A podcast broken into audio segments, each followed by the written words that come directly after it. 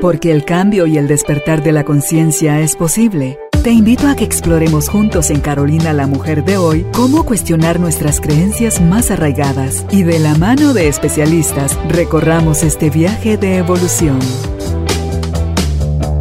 Bienvenidos. Tribu de Almas Conscientes, bienvenidos al estudio de Carolina la Mujer de hoy, este espacio donde dedicamos una hora a conocernos un poco más, a prevenir aquellas cosas que están en nuestras manos prevenir y a solucionar aquellas que por un tiempo, por falta de información o lo que sea, hemos ido dejando pasar. Pero cuando están los especialistas aquí y nos orientan y nos dan todas esas herramientas que nos permiten avanzar, dicen que es de sabios aprovechar no solo en adquirir más información, o sea, más conocimiento, sino que en darles el beneficio de la duda a todas las cosas que aquí escuchamos y atrevernos a experimentar y confirmar o verificar si de verdad estas cosas que aquí hablamos y aquí decimos funcionan. Hoy está con nosotros el doctor Haroldo Cabrera Mancio, médico y cirujano con especialidad en ginecología y obstetricia. Él es experto en medicina complementaria y hoy va a conversar con nosotros sobre las enfermedades del corazón y su prevención desde la medicina integrativa. ¿Hay alguien en tu familia que eh, tiene, eh, que murió, padeció de problemas del corazón? Tú mismo te han diagnosticado ya de algo y no queremos que desde el miedo darte información, sino que desde el conocimiento que te pueda ayudar a prevenir aquellas cosas que estén en tus manos hacer. Así que si estás listo, estás lista, nosotros también lo estamos. Bienvenidos, bienvenidas, empezamos. Haroldo, qué alegre tenerte nuevamente acá con nosotros en el estudio. Es un gusto de nuevo estar en este set donde hemos compartido muchas veces. Tú y yo somos más o menos contemporáneos en, edad y no sé si tú te recordarás, cuando éramos chiquitos, eh, oír que alguien moría del corazón era un abuelito, o sea, alguien anciano o alguien a lo mejor muy gordito o con, yo no sé, tal vez muchos otros padecimientos. O no sé si investigaban la causa o qué pasaba, o nosotros de niños no teníamos acceso a la información, que es contrario a lo que sucede hoy. Hoy oímos cada vez más a gente eh, con enfermedades cardíacas o cardiovasculares y que están muriendo también, no necesariamente porque estén con sobrepeso o que estén súper enfermos, sino que están em, con muertes eh, repentinas y resultan ser eh, un infarto, lo que acabó con su Definitivamente dos cosas. Uno, los tiempos han cambiado. Como tú dices, somos contemporáneos y vivimos otra época donde había estrés, por supuesto, pero no en las dimensiones en, que ahora lo estamos sobrellevando. La alimentación era muy distinta. La mayoría de las veces pues comíamos en casa, la comida de, nuestra mamá, la abuela, muy sana. Yo recuerdo pues, la, sopa, el plato fuerte con tu carne, tu ensalada y la fruta que no faltaba, postres muy sanos y todo eso combinado con bastante ejercicio. Salíamos a jugar a la calle, ahora ya eso es impensable. Pasamos todo el día jugando en la calle, corriendo o en el parque, montamos bicicleta. ¿Cómo vas a jugar el chorro? Claro, de todo. Y nos volvimos más grandes, adolescentes, fuimos jóvenes, estudiamos y seguimos siendo muy sanos y haciendo ejercicio, eh, comiendo sano. Entonces, eso ya no se ve hoy día. Entonces han cambiado esos elementos, vamos a hablar más adelante del por qué es que ha aumentado tanto las enfermedades cardiovasculares. Y por el otro lado, también lo mencioné hace un momento, el sedentarismo, que no existía antes, la gente que está muchas horas frente a la pantalla de la computadora que no teníamos antes, o que está simplemente en el celular todo el día y que acorta sus hábitos de sueño, duerme muy poco y mantiene sus niveles elevadísimos de, cortisol en sangre.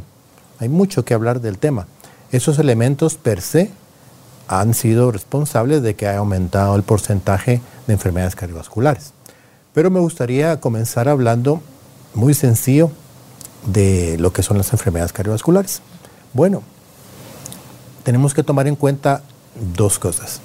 El sistema cardiovascular tiene el corazón, que es la bomba a partir de la cual se impulsa la sangre a todo el organismo a través de los vasos capilares, que sería el sistema vascular periférico. Y el corazón es como una casa. Tiene paredes, tiene habitaciones, tiene tuberías que alimentan a la, casa y tuberías de drenaje también. Y tiene un sistema eléctrico. Es muy parecido al corazón. Entonces pueden haber daño en las estructuras de las paredes musculares del corazón. Puede haber daño en las cañerías, que son los vasos que nutren y que salen fuera del corazón. Y también en el sistema eléctrico. Todo eso es importante tenerlo presente. Además, el sistema cardiovascular periférico hay que tomarlo muy en cuenta porque también puede ocurrir lo que se llama arterioesclerosis.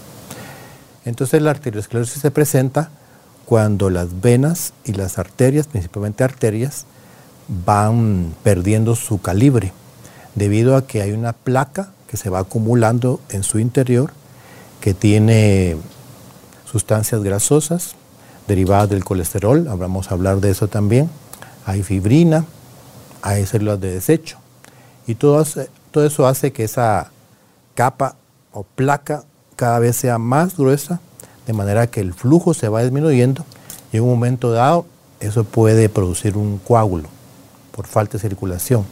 Y ese coágulo va a obstruir un vaso importante. Si hablamos del corazón, una arteria coronaria y esa obstrucción va a producir un infarto. Pero puede haber, además de que porque se estrechó por las placas, el, la tubería, digamos, las venas, las arterias, el que se producen coágulos, acá entiendo que es acá atrás de la, de la rodilla y busca salir a tapar el corazón, busca salir a tapar los pulmones o busca salir a tapar el cerebro. Sí. Entonces hablamos de primero de un sistema típico de una obstrucción coronaria, pero también, como tú mencionas, puede haber una obstrucción periférica. Entonces, el sedentarismo, la predisposición, la mala alimentación, el exceso de colesterol, la hipercoagulabilidad de la sangre, también puede producir un trombo o un coágulo periférico, por ejemplo, en la pierna. Y ese coágulo se puede desprender, viajar por el torrente circulatorio y alojarse en otra parte, por ejemplo en las arterias pulmonares. Es una embolia pulmonar. Eso también es un cuadro muy grave que amerita un tratamiento en emergencia. Yo quisiera aprovechar la entrevista contigo para hablar de mm, prevención, por supuesto, pero también para que la gente se entere de que cuando tiene ciertos síntomas que no son normales, por ejemplo dolor de pecho, tiene que pensar inmediatamente en que algo puede estarle ocurriendo a su corazón y acudir inmediatamente a una emergencia. ¿Un dolor específico o un dolor cualquiera? Ahorita vamos a explicar. Retomando lo que hablábamos de que en el pasado la gente se moría repentinamente. Decían, ah, se murió el corazón. O la gente ya llegaba al hospital ya prácticamente fallecida. Todo eso ha cambiado, porque hoy tenemos, tenemos conocimiento y sistemas de ambulancias que lo pueden llevar a uno a su casa en minutos con sirena abierta al hospital. El tiempo es crucial y por supuesto que también la medicina ha avanzado. Entonces hoy tenemos mecanismos de diagnóstico que en el pasado no existía. Tenemos eh, test de sangre, las enzimas cardíacas, por ejemplo. Están los electrocardiogramas, los ecocardiogramas, las tomografías, los ultrasonidos. Entonces, elementos que el médico de emergencia tiene. Hoy día tenemos urgenciólogos, por ejemplo, que en el pasado no existían. Se están iniciando a graduar en Guatemala eh, camadas de residentes de urgenciología. Son especialistas en emergencia, están solo en la emergencia y son médicos que están capacitados para hacer diagnósticos en el acto y poder establecer un tratamiento inmediato también antes de que llegue el especialista. Todo esto ha contribuido a que la mortalidad por infarto, por ejemplo, haya disminuido en algún sentido, o que la gente tenga la oportunidad de poder sobrevivir. Ahora bien, eh, es importante no pasar por alto a mencionar que la persona tiene predisposición para poder enfermarse de una enfermedad cardiovascular. La primera es la genética. Entonces, si el abuelito se murió de un infarto, si el papá se murió de un infarto, si la tía también, eso es predisposición genética. También tiene que ver el género. Los hombres, por lo general, se enferman más que las mujeres de problemas cardiovasculares. Aunque ahora ha cambiado mucho, hay mujeres también que están enfermando del corazón y voy a explicar por qué. Y la edad. Entonces, conforme vamos envejeciendo, los riesgos se aumentan.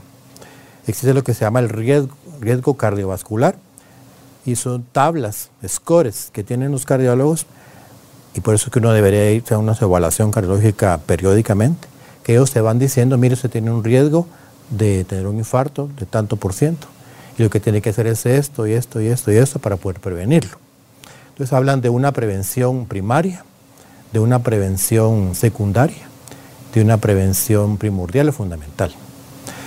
Entonces, principiamos por la prevención secundaria.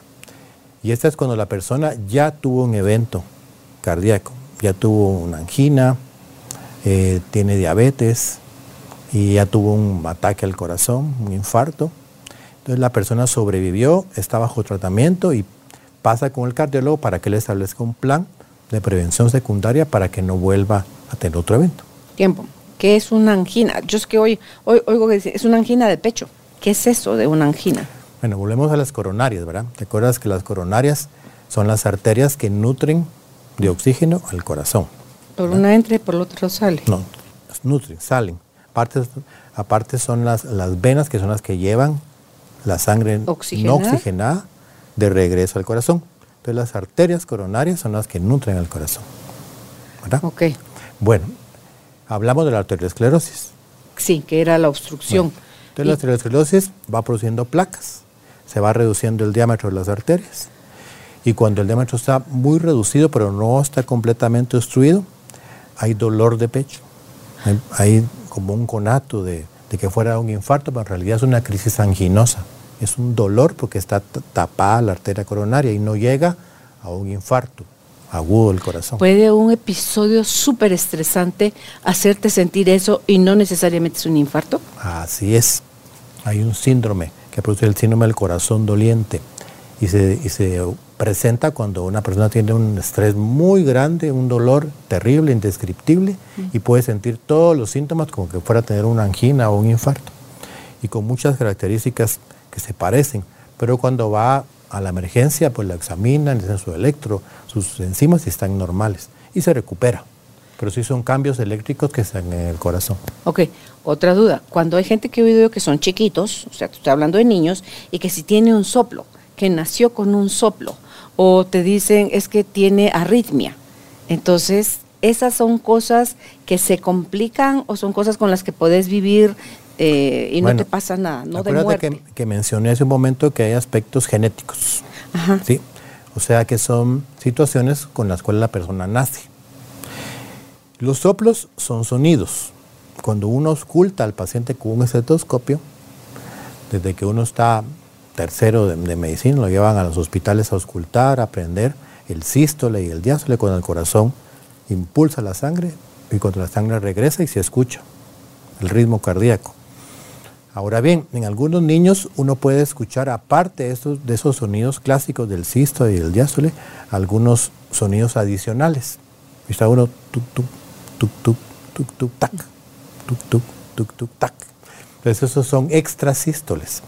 Y eso nos puede hablar de que el niño probablemente tenga alguna anomalía en su corazón, por ejemplo, una comunicación que no se cerró. Entonces uno detecta eso como médico general. Por supuesto, hoy le decía a una persona hoy que a mí mi maestro me enseñó a examinar todo. Yo me lo menciono mucho al doctor Figueroa Micheo, que fue mi maestro, y él desde la cabeza hasta los pies, el fondo de ojo, la boca, por supuesto ocultar bien el corazón, los pulmones, antes de hacer un chequeo ginecológico. No todos lo hacen, pero en lo particular lo hago y muchas veces he detectado sonidos anormales. Tal vez ya no tengo la pericia cuando era estudiante de detectar los sonidos y decir se llama tal cosa, o es esto, o es el otro pero sí saber que no es normal, que hay un, sonido que no es normal, un ritmo que no es normal, y en este caso uno lo deriva al cardiólogo. Entonces ya el cardiólogo hace el estudio complementario y determina cuál es el diagnóstico. Entonces hay niños que nacen con esos soplos porque tienen comunicaciones en su corazón anormales. Hay mm, diferentes patologías, ¿verdad?, que implican eso. Entonces tienen soplos. Y por otro lado, la arritmia es cuando el corazón no tiene un ritmo normal, coherente, sino que tiene un ritmo anormal. Tiene extrasístoles o tiene movimientos, tres movimientos normales y uno que es anormal, o tiene una taquicardia, que es la aceleración del ritmo cardíaco. Entonces puede, puede haber un, ritmo arriba de 100, porque eso, eso también es importante afirmar. Si uno tiene un ritmo cardíaco abajo de 60, no es normal, aunque algunos superdeportistas tienen 50, ¿verdad? Entonces la gente que hace ejercicio regularmente tiene 60, 70. La gente que no hace ejercicio tiene 70, 85. Y, y la gente que no está bien tiene más de 100, una taquicardia. Entonces no es normal tener menos de 60, salvo ocasiones muy particulares, o más de 100. Entonces si la persona, ahora desde que pasamos la pandemia, pues ya muchos tienen en su casa para detectar el porcentaje de oxigenación y la frecuencia cardíaca. Entonces si uno se siente agitado y marca su oxímetro que tiene 105, no es normal, tiene una taquicardia, puede tener una arritmia, ¿verdad? Entonces puede haber una arritmia supraventricular. Recordemos que el, corazón tiene cámaras. Entonces son las cámaras superiores, son las aurículas y las inferiores son los ventrículos. Entonces todo debe de latir a un ritmo coherente. Pero cuando hay un daño eléctrico, por ejemplo, y las aurículas laten por su lado, pueden empezar a, latir de manera totalmente regular y acelerada y eso producir que el corazón entre en una incoherencia. Eso te puede llevar a la muerte. Entonces, cuando hay una arritmia, es muy importante que el cardiólogo la vea. Aquí vamos a insistir en que uno, como médico general, como médico familiar, es el encargado de aconsejar a los pacientes. Hoy vamos a tomar el tiempo para todo lo que es la prevención, en examinar a su paciente, en detectar en la, consulta primaria si hay algún riesgo o ya hay un evento que esté orientando a que el paciente está teniendo un problema cardiovascular y referir con el cardiólogo de confianza. Yo trabajo con un par de cardiólogos y me comunico mucho con ellos. Tengo un electrocardiograma en la clínica que es automático. Antes no existía eso. A mí nunca me, me gustó el tema, pero nos obligaron a estudiar los electrocardiogramas, a saber analizarlos y hoy afortunadamente pues son automáticos. Entonces uno hace el electro en clínica ve que reporta anomalía y la refiere al cardiólogo.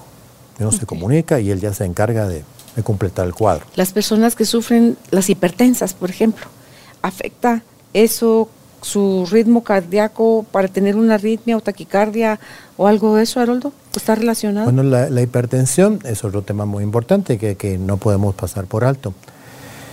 Recordemos que hay valores que cambiaron recientemente que determina si una persona tiene una presión normal o si una presión anormal. Los bajaron. Sí, hay hipertensión y hay hipotensión. En el pasado, cuando estudiamos y por muchos años, el límite superior era 140 sobre 90. Es el ah, límite superior. Arriba de 140, 42, 45, ya era hipertensión. Arriba de 90, 92, 94 ya era hipertensión y entonces ya tenía que tener un tratamiento formal. Hoy día dijeron, bueno, entonces los límites bajan, cambian. Ahora es 130, 80. Arriba de 130 ya es hipertensión o prehipertensión, como le llaman algunos, y arriba de 80 también. Entonces la persona tiene 135, 85 es hipertensa. Ya amerita un tratamiento preventivo, químico, eso es lo que dicen las tablas, ya una referencia al cardiólogo, porque la persona ya tiene un factor de riesgo. Pero, ya es hipertenso. Fíjate que ahí sí que depende y a veces dirías tú, de como decía tu maestro. Fui con el doctor Sánchez, que es mi cardiólogo, y eh, iba yo con alguna cosa en la mente. Entonces me tomó la presión sentada, acostada y parada. Las tres tomas eran diferentes resultados. Sí. Eh, me lanza una pregunta, hago catarsis y después de que amablemente y pacientemente me escuchó, me pasa un Kleenex para que yo me limpie los mocos y me dice otra vez, acuéstese Carolina. Entonces me volví a tomar la presión y mi presión estaba normal. Entonces me dice, yo a usted no la puedo medicar porque hace un momentito estaba con la presión alta, ahorita después de haber hecho su catarsis está con la presión normal, usted no necesita medicamento, pero lo que sí necesita es aprender a manejar su estrés. O sea, aprender a manejar, Carolina, sus emociones, a gestionarlas para evitar precisamente estos cuadros. Me iba a operar cuando me, hace un año cuando me quitaron los implantes, tenía yo por la edad que ir con el cardiólogo y me dice, Carolina, usted tiene un poco de taquicardia. Entonces le digo yo, ah, pero así es mi corazón. usted así, así es mi corazón, ¿qué le puedo yo decir? O sea, yo pongo nada, el corazón se me pone tum, tum, tum, tum, tum. Entonces, pero así he sido toda mi vida, incluso siendo con la tendencia a ser hipotensa, o sea, con la presión arterial baja. baja. Entonces, pero no he tenido ningún problema, ninguna nada. Usted autoríceme que me puedo operar, que estoy bien me autorizó, me operaron y todo salió perfectamente bien. Entonces, eh, todo eso, Haroldo, que cada quien debe de conocer su, historia y su cómo su cuerpo bueno, es que uno tiene que tomar en cuenta eso. Por ejemplo, el paciente vino corriendo, que había un gran tráfico y se maltrató en la esquina con uno que se atravesó, ya viene acelerado, viene taquicárdico y probablemente hipertenso. O hay gente que inconscientemente tiene mucho miedo de ir al doctor, ya está anticipando eventos que no tiene y entra con esa preconcepción de las cosas, ve al médico con la bata blanca, se llama síndrome de la bata blanca y se pone hipertenso. ¿Del miedo? Sí. O si estás viviendo una situación, como tú mencionas, estresante, complicada, personal, también puede alterar su ritmo cardíaco y su presión. Por eso es que el médico, cuando detecta que la persona está por fuera del rango, que ya lo, ellos ya lo marcaron, la Asociación Americana del Corazón, uno tiene que decirle al paciente, bueno, siéntese, párese, cálmese, platicar, volver a retomar, o decirle, mire, voy a volver a tomar la presión pasado mañana. Unas dos, tres veces, y si las dos, tres veces marca arriba del rango, pues uno dice, sí, es hipertenso. O cuando te hacen la prueba del Holter, que es de 24 horas. Claro, o hay una duda porque varía mucho, entonces uno manda a hacerse un Holter. Entonces el Holter es la, un monitor ambulatorio que le ponen al paciente temprano y durante 24 horas monitoriza, valga la redundancia, los valores, tanto en reposo como en actividad. Y luego viene el cardiólogo especialista, analiza los valores y te dice, bueno, si es hipertenso. Tuvo 20 eventos que la presión subió arriba del rango normal, hipertenso. Hipertenso grado 1, hipertenso grado 2, o, o hay crisis hipertensivas, gente que llega a 180 sobre 120, a punto de tener un accidente cerebrovascular es otra entidad también que se deriva principalmente de la hipertensión. En este caso puede haber un accidente cerebrovascular hemorrágico.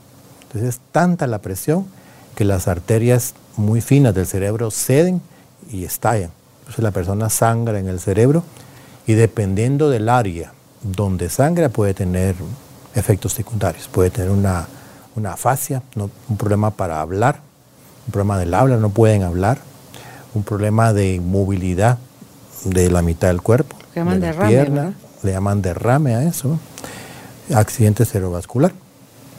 O también puede ser isquémico. Cuando es isquémico se debe, cuando hablamos al principio de la arteriosclerosis, a una obstrucción. Entonces la arteria se obstruye, no llega irrigación al cerebro e igualmente se dañan las estructuras. ¿Eso cómo se puede diagnosticar? Con una resonancia magnética. Entonces uno mira que el cerebro está intacto, bueno, entonces tiene un derrame isquémico, no hubo hemorragia. O tiene un área de hemorragia que está en tal área, entonces dicen es un accidente eh, cerebrovascular hemorrágico. Cuando hablaste de la arteriosclerosis, ahí es cuando ponen los stent, esos mallitas para... Buena pregunta. ¿Sí? ¿O no? Entonces cuando la persona tiene mangina o tiene riesgo de enfermedad cardiovascular, y el cardiólogo especialista sospecha, pues manda a hacer exámenes, manda a hacer una angiotomografía, se llama eso, que tiene medio de contraste, se dibujan perfectamente las arterias del corazón y pueden decir con muchas certezas que tiene placas, en dónde están y qué calibre tienen, qué porcentaje de obstrucción tiene. Entonces, cuando el paciente tiene un alto riesgo de desarrollar en cualquier momento una obstrucción y se detecta a tiempo, viene el cardiólogo intervencionista o el radiólogo intervencionista e introduce un catéter por la arteria femoral o por la arteria radial en el brazo. Llegan hasta el corazón. Primero introducen un dispositivo que tiene como una vejiga, como un globo, que se infla. Entonces abren la arteria. Y luego que ya la arteria se abrió, introducen una mallita que se abre, que se queda ahí y que impide que, se vuelva a obstruir. Entonces es un stent. ¿Los stents se quitan? Los stents se, dejan ahí? Se dejan ahí, puede haber único o hay quienes tienen dos, tres stents. ¿Y necesitarán cambio en algún momento? Sí, y si no hace prevención, hablamos de prevención, en este caso sería prevención secundaria, porque ya tuvo un evento. Lo más probable es que a los seis meses, a los ocho meses, vuelvan a hacer otro, otro ataque, otro evento. Puedan tener un infarto y puedan morir. Entonces la persona que ya tuvo un evento de este tipo, de por vida debe hacer cambios en su vida, cambios alimenticios, debe llevar una dieta antiinflamatoria. No recuerdo si, si hablamos de este tema, es interesantísimo, me gustaría retomarlo. Hay cosas nuevas respecto a la dieta antiinflamatoria, sería interesante. ¿Eso qué implica? Básicamente, comer muchas verduras, comer ensaladas, comer frutas, pero tristemente en nuestro medio la gente está acostumbrada a comer muchos fritos, a comer mucho arroz, muchos fideos y casi no comen nada de verduras ni frutas comen muchas harinas, exceso de pan blanco, exceso de tortilla. En el pasado hablaban únicamente de las grasas, satanizaban en exceso a mi gusto las grasas y casi no hablaban de los carbohidratos refinados. Hoy día sí están hablando bastante del tema, entonces se recomienda disminuir al máximo el consumo de carbohidratos refinados. Pan blanco, pasteles, todo lo que son la comida de junk food, ¿verdad? la comida rápida, el exceso de eso también afecta, produce obesidad y produce riesgo de arteriosclerosis. Entonces la dieta es fundamental. Por otro lado, el ejercicio. Está súper demostrado que hacer ejercicio previene hasta un 30% en los eventos cardiovasculares. Entonces la persona que se ejercita regularmente tiene menos probabilidades de tener un evento cardiovascular. ¿Qué tipo de ejercicio se requiere? unos 30 minutos de caminata vigorosa, unas cuatro veces por semana o cinco veces por semana, no más que eso. la gente que nada o la gente que va al gimnasio, mucho que mejor. Pero con que camine unos 30 minutos cuatro veces por semana, eso ya se considera un ejercicio saludable. Por otro lado, el dormir bien, lo hemos hablado aquí, es fundamental. Entonces se dice, toda la vida supimos que tenemos que dormir ocho horas, pero los tiempos han cambiado, los tráficos están imposibles. Hoy fue un día de tráfico porque abrieron los colegios, la mayoría que no había abierto, entonces hay universitarios en las calles, en los trabajos, eh, todo lo que era trabajo en casa se quedó cada vez menos y la gente está volviendo a presencial y uno tiene que salir antes. Entonces uno llega a casa, se acuesta más tarde y se levanta más temprano, entonces el tiempo ya no alcanza para decir las ocho horas, pero por lo menos seis horas y media, siete horas. Entonces no vale la pena llegar a casa, cenar muy cargado, que es otra muy mala costumbre. Una gran comida en la noche debe ser muy, ligera, muy tarde, muy ligera la comida. O incluso hemos hablado aquí del ayuno intermitente. Entonces la persona tiene que desayunar, salir del ayuno, almorzar poco tarde y ya no cena.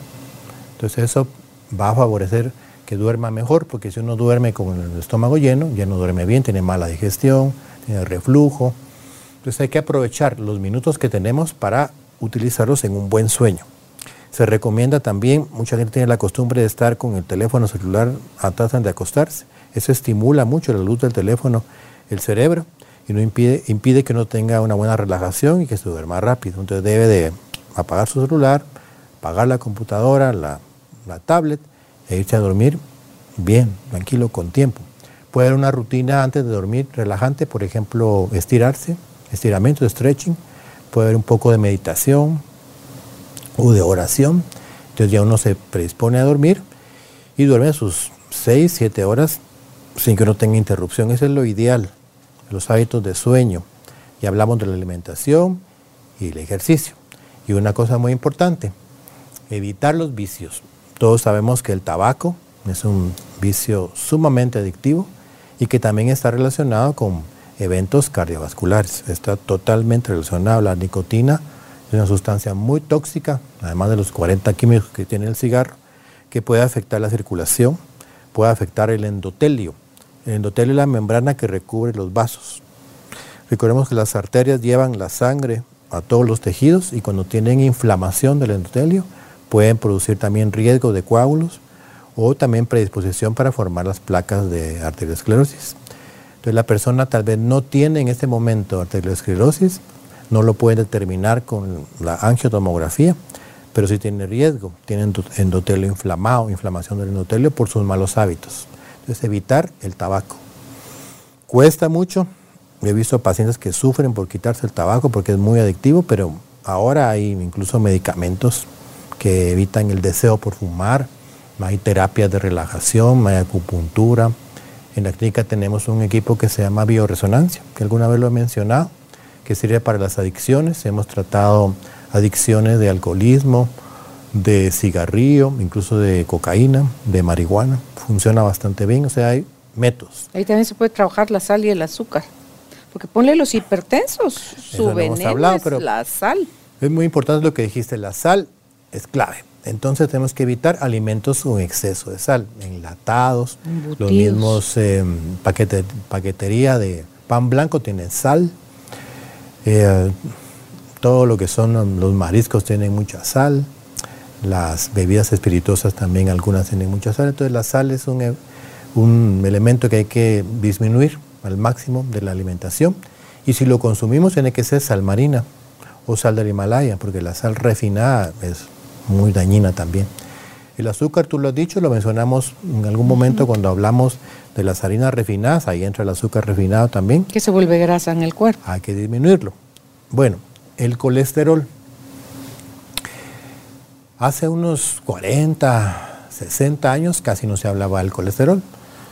La gente tenía una dieta bastante cantidad de grasa grasa animal, que era bastante sana. Tú recordarás que se cocinaba con manteca de cerdo, ¿verdad? Los huevitos con manteca. Y nadie decía nada. Pero después se comenzaron los estudios a publicar que el colesterol era malo y que había que bajarlo. Los niveles fueron cambiando, los rangos. Al principio eran 170, después que 100, 270, 250, 220, ahora hablan de 190. Lo han ido bajando mm. y han ido satanizando mucho, mucho a mi gusto el colesterol.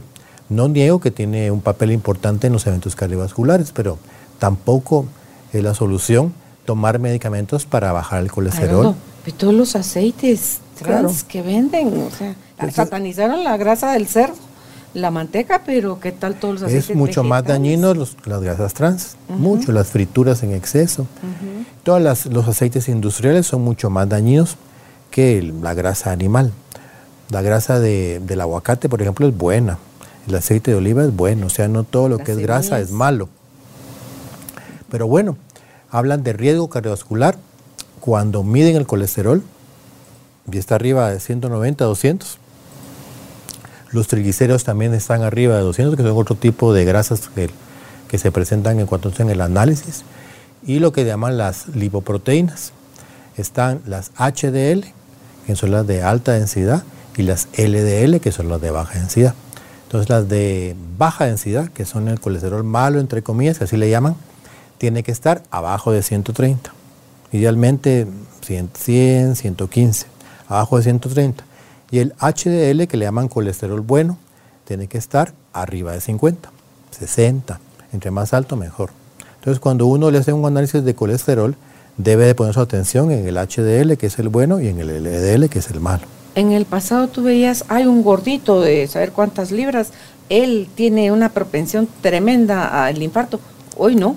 Hoy puede ser delgado, atleta y cualquier otra cosa favor que le favorece. Ha cambiado mucho. Y le da el infarto. Hoy incluso estamos viendo muchos problemas de miocarditis en gente joven, incluso en niños que antes no se miraban, cuatro o cinco veces más. Hay otros factores, pero por lo mismo, hablamos desde un principio que la persona tiene que estar atenta, escuchar su cuerpo, síntomas que no son normales y acudir rápidamente a un especialista para que lo trate. Hay gente que tiene problemas de arritmia y no le pone atención y tal vez con un marcapasos se soluciona.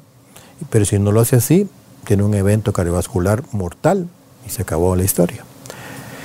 Volviendo al tema del colesterol, entonces se ha enfatizado demasiado en el uso de estatinas, se llama eso que son medicamentos para bajar el colesterol está dentro de lo que son las guías de riesgo cardiovascular y hay como objetivos tener abajo los niveles en los rangos que se han recomendado. Pero la persona que hace ejercicio, la persona que come sano, que duerme bien, otro tema importante, el manejo del estrés. La persona que sabe manejar el estrés o que tiene algún momento de, reflexión, de recreación, de hacer lo que a él le gusta, de algún hobby, y logra tener momentos en, el día en los que le ayudan a, gestionar su estrés, tiene menos riesgo de tener un eventos cardiovasculares. No solo es de bajar el colesterol, porque también el colesterol muy bajo no es bueno.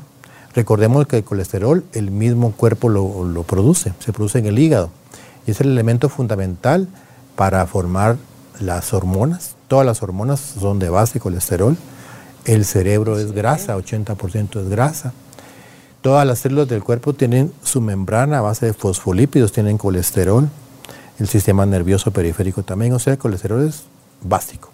Yo te diría que de la dieta, un 5% contribuye el exceso de colesterol y, el resto es de, estrés y de malos hábitos. Con la gente que vaya fue al médico, ya le midieron que tenía el colesterol alto, se está tomando su medicina, pero sigue comiendo mal.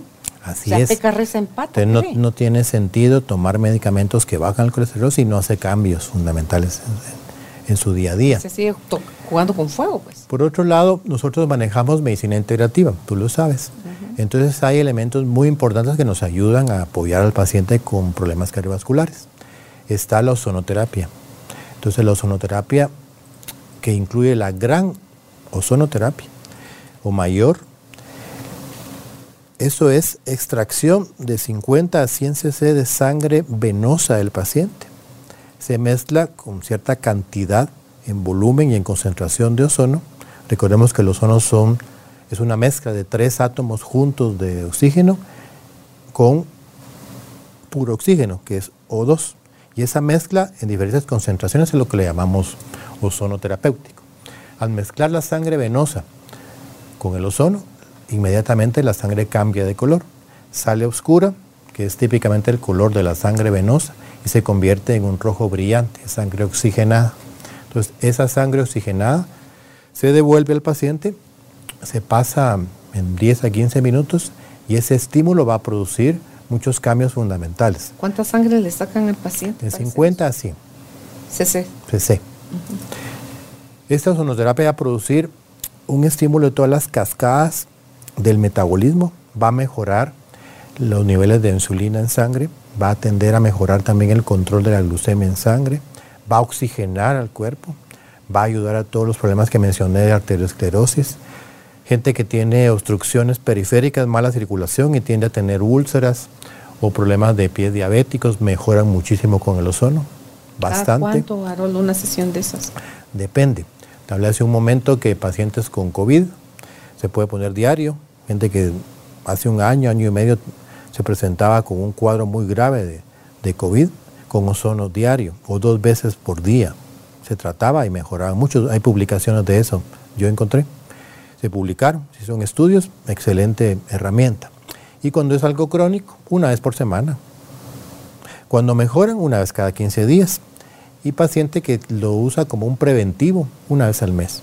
Yo tengo pacientes que tienen arriba de 80 años, que tienen ya 4 o 5 años de llegar una vez al mes están muy bien.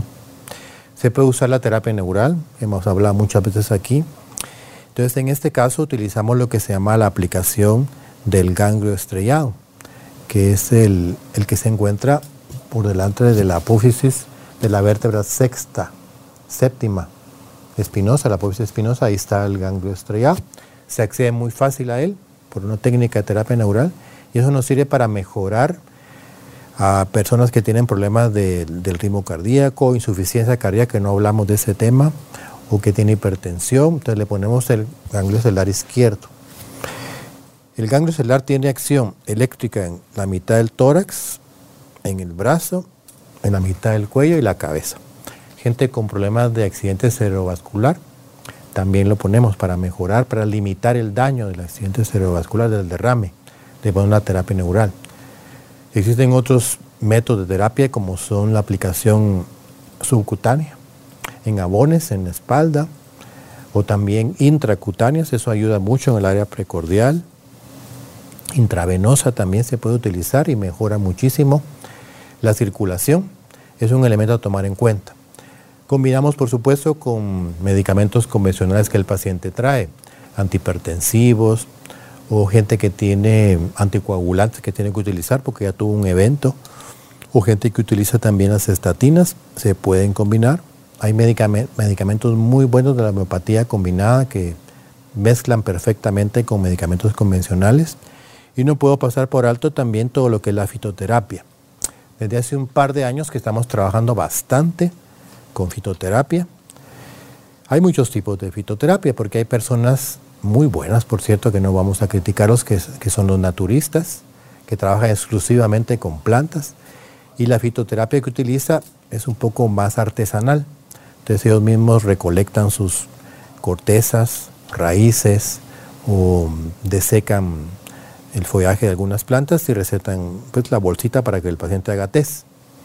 Eso está bien, funciona por supuesto, pero para una persona en que ha estudiado un poco más, que requiere tener más conocimiento, certeza de qué es lo que está recomendando, nosotros trabajamos con fitoterapia española, que está registrada y que tiene sus principios activos estandarizados. Eso quiere decir que tiene, por ejemplo, 100 eh, miligramos de Crataeus. El Crataeus es una planta que mejora el ritmo cardíaco. Tiene 100 miligramos exactos. Y sabemos que el Crataeus que tiene ese medicamento, porque es un medicamento, lo extrajeron en ciertas condiciones que nos garantizan de que no tenga contaminantes, que no tenga tóxicos o insecticidas, incluso sea de un cultivo orgánico. Entonces, esa fitoterapia me da mucha certeza. Entonces, trabajamos cúrcuma en miligramos, trabajamos complejos para proteger el corazón. Tenemos omega 3 también de, esa fitoterapia española que nos va a garantizar 500 miligramos de, de, DEA o de EPA, que son los componentes principales del omega, o 1000. Entonces, por ejemplo, preventivo yo mando 500 miligramos de omega por la mañana y 500 por la tarde. Porque hay un paciente que, por decirte, tiene herencia, tiene un factor genético. Además tiene sobrepeso. No hablamos del índice de masa corporal, lo voy a mencionar ahorita, tiene sobrepeso. Además es sedentario.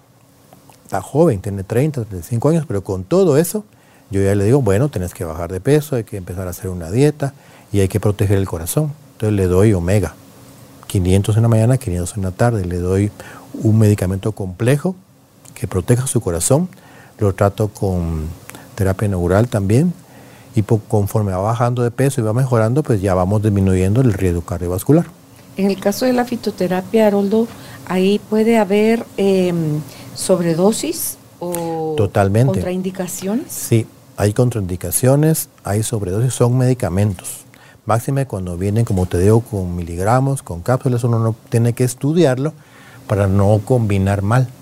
Entonces, si uno combina adecuadamente un medicamento fitoterápico puede producir alergias incluso, puede producir efectos secundarios, dolores de cabeza, taquicardias. Incluso tú has escuchado mucho la equinacia. Todo el mundo, ¿quién no ha oído la equinacia? Que, que mejora la inmunidad. En esta época que recién estamos terminando de pasar, todo el mundo tomando equinacia diestra y siniestra, no es adecuado. Porque también puede producir, puede producir un problema en el hígado, puede intoxicar el hígado. Entonces se debe tomar por tiempos cortos. Mejor si es una fitoterapia reconocida, registrada, que uno pueda dar fe de lo que, de lo que está recetando.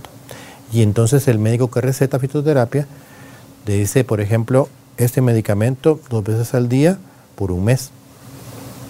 Ah, no, es que como me cayó re yo voy a seguir tomando. El, el resto del año.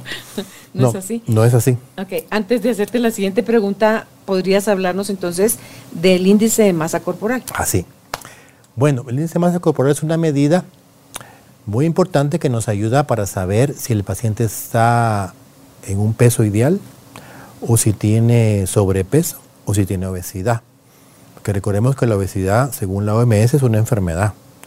Entonces un paciente obeso tiene muchos riesgos de, desarrollar cualquier enfermedad secundaria por la misma obesidad que es una enfermedad inflamatoria del sistema de adipocitos, del sistema graso. Es una inflamación total. Entonces, ¿cómo se determina el IMC, el índice de masa corporal. Se hace una división, ¿te acuerdas de los quebrados? Entonces tenemos el peso arriba en kilos. Entonces, por ejemplo, 75 kilos, para eso utilizamos nuestro peso en libras, lo dividimos por 2.2 y encontramos el peso en kilos. Entonces ponemos 75, 80, 90 kilos, lo que dio nuestro peso. Y abajo, en la división, ponemos la estatura en centímetros al cuadrado. Entonces quiere decir que si yo mido 1,76 por ejemplo, pues pongo 1.76 que es 1 metro y 76 centímetros y lo multiplico otra vez por la misma cantidad porque es al cuadrado. Y ese valor es, el sustraendo, el que está abajo. Entonces divido eso y me va a dar un valor cercano a 25, 30 por ahí. Entonces, abajo de, de 25 es un índice de masa corporal adecuado. Puedo tener 21, 22, 23, es mejor, es ideal. Entre 25 y 30 tengo sobrepeso. Y arriba de 30 hay obesidad. Eso es muy sencillo. Uno toma esos valores que acabo de decir y uno puede identificar, bueno, estoy bien, tengo sobrepeso o tengo obesidad. Porque luego ahí no solo es lo que pesas, si tu peso, si el gran número viene de una gran masa muscular, no es lo mismo que venga de un alto porcentaje de grasa en tu cuerpo. Sí, y para eso también tenemos una medida adicional, que vaya que me recordaste, que es la cintura. Ah, ok. Es la circunferencia abdominal. Es un índice muy importante de tener en cuenta para el riesgo cardiovascular y la diabetes, que es otro tema que tal vez vamos a tocar otro día, que es amplísimo. Entonces la cintura, la cintura también. La cintura en los varones adultos estamos hablando, ¿verdad? Debe tener menos de 40 pulgadas, eso es 102 centímetros. Menos que eso, arriba de eso y hay riesgo cardiovascular. Y en la mujer son 88 centímetros, esos son 35 pulgadas. menos que eso. Tenemos más que eso, ya es obesidad o sobrepeso. Ok. Más es obesidad. Así que ya, luego ahora se habla ya no solo de obesidad, ya hablas de obesidad mórbida. Claro, porque hay gente que tiene índice más a cobrar 45, ponerle. Es un exceso, hay gente que pesa cerca de las 300 libras. Eso es una obesidad mórbida. Hay problemas de circulación graves, de inflamación severa y el paciente en cualquier momento puede tener un evento mortal. Son pacientes de mucho riesgo, que, requieren de un manejo multidisciplinario, requieren de un manejo de sus emociones, con un buen terapeuta, incluso a veces psiquiatra, pueden estar medicados, nutricionista. ¿Qué dice la psicosomática del sobrepeso, la obesidad? Hay, hay muchas razones. Una que me bajó a la mente ahorita es rabia. ¿verdad? Entonces, el sobrepeso es como una coraza que te defiende. Entonces, a veces hay personas que tienen ese sobrepeso para defenderse porque tienen mucha rabia. ¿Es otro? Puede ser madre, puede ser también, hay tanta cosa la psicosomática. Hay gente, ponerle que tiene doble peso, como que cargar a una ah, persona encima, ¿verdad? Entonces puede ser un yacente también. O puede ser un gemelo, un gemelo perdido. ¿Sabes del, embarazo gemelar en donde uno de los dos no crece y se pierde y el otro sigue creciendo? Se llama gemelo perdido. Dice que es más común de lo que uno se imagina eso. Sí. Ok, esta era mi pregunta. Cuando la gente tiene el órgano, el corazón más grande, ah, no, porque qué, bueno que es, no, cuando les crece el corazón, ¿qué lo causa? Sí, esa es la insuficiencia cardíaca.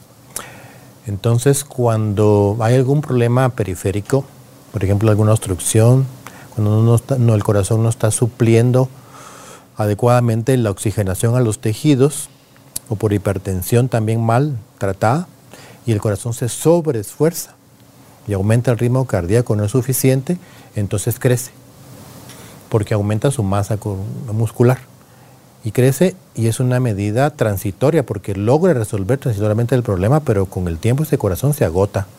Entonces ya tienen problemas de mala el ritmo cardíaco, también que amerita un tratamiento por cardiólogo especialista. Entonces es un sobrecrecimiento del corazón. por agotamiento, por sobreesfuerzo, por tratar de compensar un problema circulatorio. Ok. Otra cosa, he estado toda nuestra conversación queriendo bajar la palabra y no me baja, así que mejor te la describo, diría mi marido, descríbela a ver qué es. Es que todo lo que antes se estudiaba y se daba por sentado, hoy ya se habla, que como dirías tú, depende a veces, porque tú hablabas de la genética, pero también ya se sabe que hay cosas que tú pudiste haber heredado y uno no solo no desarrollarlas por el medio en el que estás, sino que tú también desde tu mente puedes modificar. Eso, se llama epigenética. Ahí está. Mira, mira. Pero la palabra que venía era hiper. Decía, no, no es hiper. Era, ahí está, la epigenética. O sea, Esa es una excelente pregunta, muy buena como para que redondeemos todo lo que hablamos, porque es vasto esto. Sí, ¿qué hacer con todo esto que, que se ha estudiado por cualquier cantidad de años, Haroldo? Pero la epigenética vendría a votar gran parte de, todo esto. Bueno, y de hecho la epigenética se puede demostrar en gemelos idénticos. Entonces hay gemelos idénticos que uno decide llevar una vida inadecuada, con mala alimentación, mal ejercicio, excesos, y es un obeso que tiene un riesgo cardiovascular súper elevado, y el otro decidió cambiar desde muy joven, hace ejercicio, come bien, es delgado, es esténico, y entonces no tiene riesgo cardiovascular, y son gemelos idénticos. bien, entonces hay elementos que se traen en el bagaje genético de familiar, pero que no se expresan si nosotros no lo decidimos así y sí que hacemos cambios. Ah, bueno, porque hay un, una prevención fundamental o prevención primordial. ¿Qué es eso? Es el paciente que tiene antecedentes genéticos, historia familiar, pero que antes de tener un evento decide hacer prevención. Desde muy joven come bien, mantiene su peso adecuado, hace ejercicio. Entonces esta persona no desarrolla en ningún momento la enfermedad cardiovascular. Y que puede ir desde instintivo como que ya trae un chip así, o puede venir a base de conciencia, de hartazgo, y se hizo consciente de, no, pues Entonces uno puede tener la predisposición genética, pero uno puede evitar eso, puede evitar que se dispare el gen si uno hace cambios. Y no solo son cambios externos, tú lo has dicho, son cambios también emocionales. Claro. Entonces uno hace una psicosomática preventiva, decía Salomón. Sí. Es posible, es cierto. Es totalmente cierto. De sanidad mental, es otro tema importante. Manejo el estrés. Por un lado. Y por otro, Haroldo, también me llama a mí la atención porque la gente se, se basa en, o se entra en negación cuando, no, es que en mi familia nunca ha habido diabéticos, nunca ha habido hipertensos, nunca, pero en alguien empiezan. Sí, bueno, y los, y los porcentajes de padecimiento de diabetes han crecido exponencialmente. tú puedes ser ese ancestro que Totalmente. en ti empezó el, Sí, porque excesos y hablamos del sobrepeso, hay gente con mucho sobrepeso hoy día, con mucha obesidad, con sedentarismo y en cualquier momento puede desarrollar diabetes. Además también hay eventos psicosomáticos. El estrés hoy día, lo hablamos en un principio, es tres, cuatro, cinco veces más de cuando lo vivimos cuando éramos jovencitos. Entonces todo eso sumado hace que cualquier persona, aunque no tenga información genética, pueda desarrollar cualquier patología cardiovascular o diabética. Y es que luego el poder de la mente tampoco conocido por la mayoría, a menos que uno se eh, introduzca en querer conocer más el comportamiento humano y la relación que hay entre las emociones y las, em, los sentimientos y todo lo que nos pasa y la salud en el cuerpo. Haroldo, no es de gratis y no es castigo y no es mala pata el que te dé algo, porque hay gente que dice, yo he oído familiares míos, cuando dicen, es que vos solo que dicen que a veces que yo me cuido demasiado. Entonces dice, bueno, pero prefiero pecar de eso que pecar de descuidada. Entonces dice, estos, estos parientes míos, se murió no sé quién, no sé cuánto, y no era ni viejito, ni estaba gordito, ni estaba enfermo de otras cosas.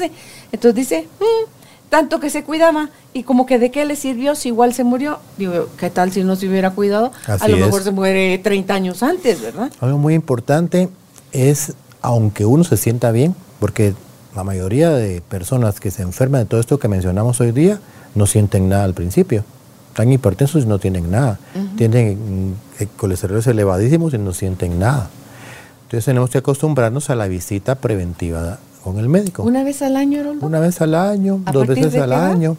Desde jóvenes. Yo Desde tengo- 25, hoy, vi- hoy vino mi 20. paciente que tiene 20. Ella tiene dos años de ir regularmente conmigo. Cualquier cosa me la consulta ella, y se mantiene perfecta. Se hace sus chequeos, de mucha, algo instintivo que le dice tienes que cuidarte. Que te digo. Entonces no esperar tener 40 años para ir al médico. Tiene que ir mucho antes. Ya 40 años ya es tarde. Sí, pero, pero ponele eso. No, 25 no lo- años De te eso podría no nos hablaron. Nos hablaron del No. dentista. Nos hablaron del oculista. Pero si el cuerpo es Sí. igual. pero- y, y luego, por miedo a que te digan un diagnóstico que no querés escuchar, Claro. pospones tu ida al médico, te, cuando vayas finalmente el médico te va a decir cómo no vino antes.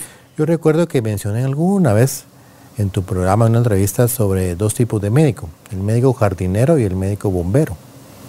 Entonces, En yo, sí, dije en esa ocasión que en la medicina oriental eran más médicos jardineros, porque ahí le pagan al médico que mantiene sana a su población, a sus pacientes, y no le pagan al que se le enferma. Entonces ellos son muy buenos en medicina preventiva. Entonces la gente va con el médico para que la mantenga sana. Es como un jardinero que mantiene el jardín lindo porque lo cuida. Pero el bombero es cuando ya está el incendio. Y me toca muchas veces ser médico bombero y yo Es, es la falta de conocimiento, Haroldo, que nos hace ver la medicina preventiva como un gasto inútil. Y, es y es todo lo muchísimo contrario. más caro. Claro. Enfermarse Claro. que prevenirlo. Y ya tener que tomar medicina para tal cosa el resto de tu vida. Y luego surge cuando lo de la hipegenética. I- hipe- IP, hipegenética. EPI, perdón, epigenética. Hipe- epi, te digo, Epi, pues yo estaba sobre, con el hiper. El sobre. Epigenética. Eso, porque el ADN lo puedes modificar. Y te iba a decir otra cosa. Ay, pues se me fue. Es que yo, pasó así la información. Me cae mal cuando me la presentan así como muy rápido, porque si no apunto que sea una palabrita, ya Este, se como me va. platicando hay tantas cosas, Sí, ¿verdad? Pero, Haroldo, hay todo lo que sí está en nuestras manos y podemos hacer desde hacerte consciente de tu respiración, que algo que es vital y hacemos pésimo. O sea, ni siquiera eso sabemos hacer, Respirar. ¿verdad? Entonces, cuando se respira consciente, puedes hasta el manejo del enojo, del miedo, Todo, de la tristeza, todo. de todas las cosas a las que le andas huyendo. Se ralentizan. Sí, Donde sí, incluso sí. La, la concentración en una meditación, en una respiración consciente es base de la meditación. Entonces pones tu atención en la nariz y en la respiración y ahí estás meditando. Claro, los de Vipassana es enfóquese en cómo Sí, entra enfocarse en la aire por su respiración. nariz. Es clave eso. Sí. Y podemos aprender a manejarlo. Entonces uno puede eh, percibir las señales del cuerpo cuando uno comienza a enojarse Ah, sí. Y sentís que empieza a Lo ponerse venir, la tensión muscular aquí o sentís la presión típica aquí. Bueno, todo eso lo puedes manejar. Bueno, ¿y qué haces ahí? Respirar, enfocarte, respirar, relajarse, bajar. Entonces ya se quita. Pero si no haces nada, terminas al final del día con la tensión. Queremos mil. lograr cosas, pero perdemos la paz en dos monazos. En dos monazos. Así. Y ahí ya te, te vas en conexión automática con tu cerebro animal, con el límbico, y entonces, ¿cuál pensar, cuál pausar, cuál razonar, cuál manejo de? No, todo es instinto. Por eso es que hay que invertir tiempo en uno, Educarte. autoeducarte y todos esos programas que tú lanzas al público son para eso, para ayudarlos a educarse, a cultivarse, a ser mejores personas en todos sentidos, no solo físicamente, también emocionalmente, mentalmente y a prevenir. Pero todo esto que hablamos aquí con todos los compañeros es pura prevención, pura prevención es lo ideal. Entonces aprender a cuidarse, a invertir en uno. Claro. Es, es cambiar el, Y a mí me encanta ser médico un jardinero. paradigma de la realidad, Haroldo, Sí. creo yo que eh, está ya al aire, o sea, ya lo están comentando y compartiendo y lo han escrito en libros muchas personas que van adelante de nosotros. Es de nosotros que requiere un poquito de curiosidad, un poquito de apertura, de tiempo y disposición a querer ver que hay otras formas de ver la vida. Hace un rato cuando hablabas sobre lo de comer más, parece anuncio, ahora lo de comer más- come frutas y verduras, es, pensé, y no lo dije, el crudismo. No sé si eso te, te da todavía no solo a comer frutas y verduras, porque no es lo mismo comerte la zanahoria cocida que la zanahoria cruda. Y así cuanto más crudo puedas comer, más parecido a como la naturaleza lo da, más beneficioso es para De eso hablamos hace mucho tiempo. Sí, me recuerdo. Hay un famoso naturista chileno, Manuel Lezaeta Acharán, que tenía su libro, y él curaba en aquel entonces, 1930, 40, muchas enfermedades graves, las curaba con crudismo. Entonces lo primero que hacía es dieta cruda. Mira, pues el que me fui a San Diego a estudiar él, Gerson. el doctor Gerson, fue a base de tener él un padecimiento que los doctores le dijeron, ¿sabe qué, joven? Resígnese porque lo suyo no tiene solución. Ya lo probamos cualquier cantidad de médicos y usted condenado y la gente que es un poquito testaruda dice como que me voy, ¿cómo me voy a condenar el resto de mi vida a mis escasos 25 años a padecer de esto? Así es. Y te volvés estudioso de ti, te volvés estudioso del entorno, de la relación que hay entre tú y el entorno y cómo eso también está dibujado adentro de ti, que sí, de qué sí te puedes hacer cargo, empieza ahorita. Hace unos días llegó un muchacho que me sorprendió, 31 años, había visto muchos médicos desde niño y él empezó a investigar por su cuenta. Entonces me dice, estoy aquí porque yo tengo un síndrome del intestino permeable. Ok. y entonces le digo yo, eh, ¿dónde estudiaste eso? Porque eso no existe. ¿Cómo que no existe? Hay tantos podcasts, hay tantos médicos que lo mencionan, hay libros. Bueno, es que no me dejaste terminar, le digo. No existe para la medicina convencional. Le preguntamos a un mm. amigo gastroenterólogo, te dice que eso no existe que no, está, en, no está en ningún libro de gastroenterología, no está en, ninguna revista médica científica de renombre, no existe. Pero sí existe porque yo he estudiado, le dije, entonces reconozco la patología y por qué es que tienes ese síndrome. Me dijo, por esto, por esto, por esto. De ahí comenzó la, la entrevista y afortunadamente pues sí le voy a poder ayudar. Se fue muy contento el muchacho, pero él, lo que tú dices, él solo, tuve que investigar porque ya está hasta aquí que médico y todo, le, no lo escuchaban, le decían, tomate esto, te veo en tres meses y regresa. Y él estaba buscando algo más que eso, por supuesto. Claro. La curiosidad no mató al gato, la curiosidad lo lleva a uno a nuevos espacios que cada vez hay más y más y más información, Haroldo.